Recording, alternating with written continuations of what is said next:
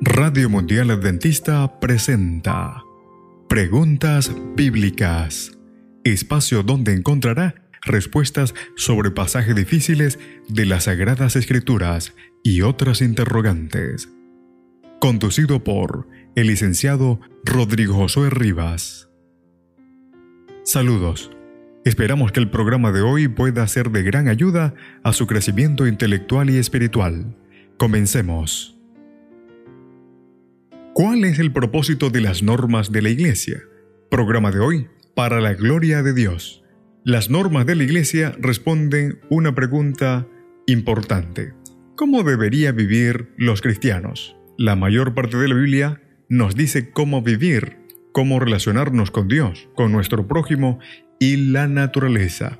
La Iglesia cristiana siempre ha enseñado el valor y la necesidad de las normas bíblicas.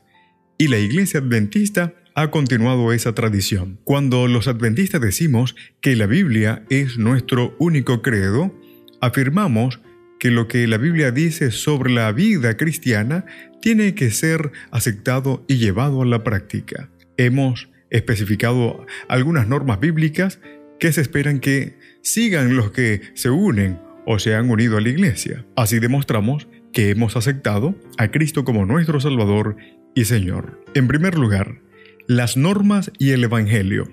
Aunque no deberíamos equiparar las normas bíblicas para la vida cristiana con el Evangelio, esta no restan importancia al Evangelio, sino que lo presuponen y lo tienen como centro. En otras palabras, las normas de la Iglesia deberían contribuir a desplegar el significado de la cruz y sus implicaciones para los creyentes.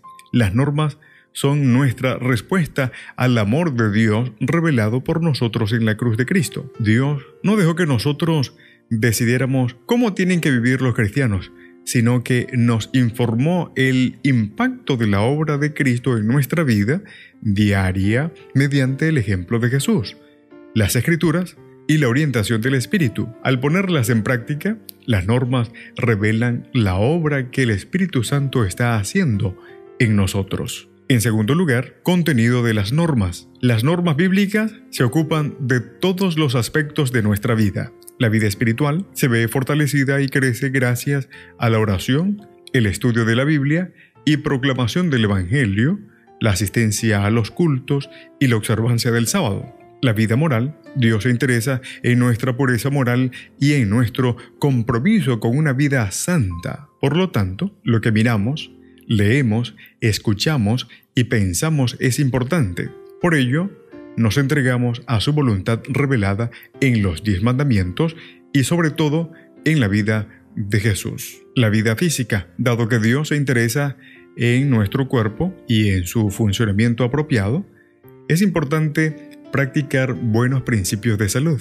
Nuestra manera de vestirnos y arreglarnos es significativa porque revela nuestros valores. Buscamos ser ejemplos de modestia, simpleza y pureza. En cuanto a la vida social, Dios se interesa en nuestra manera diaria de interactuar con otros.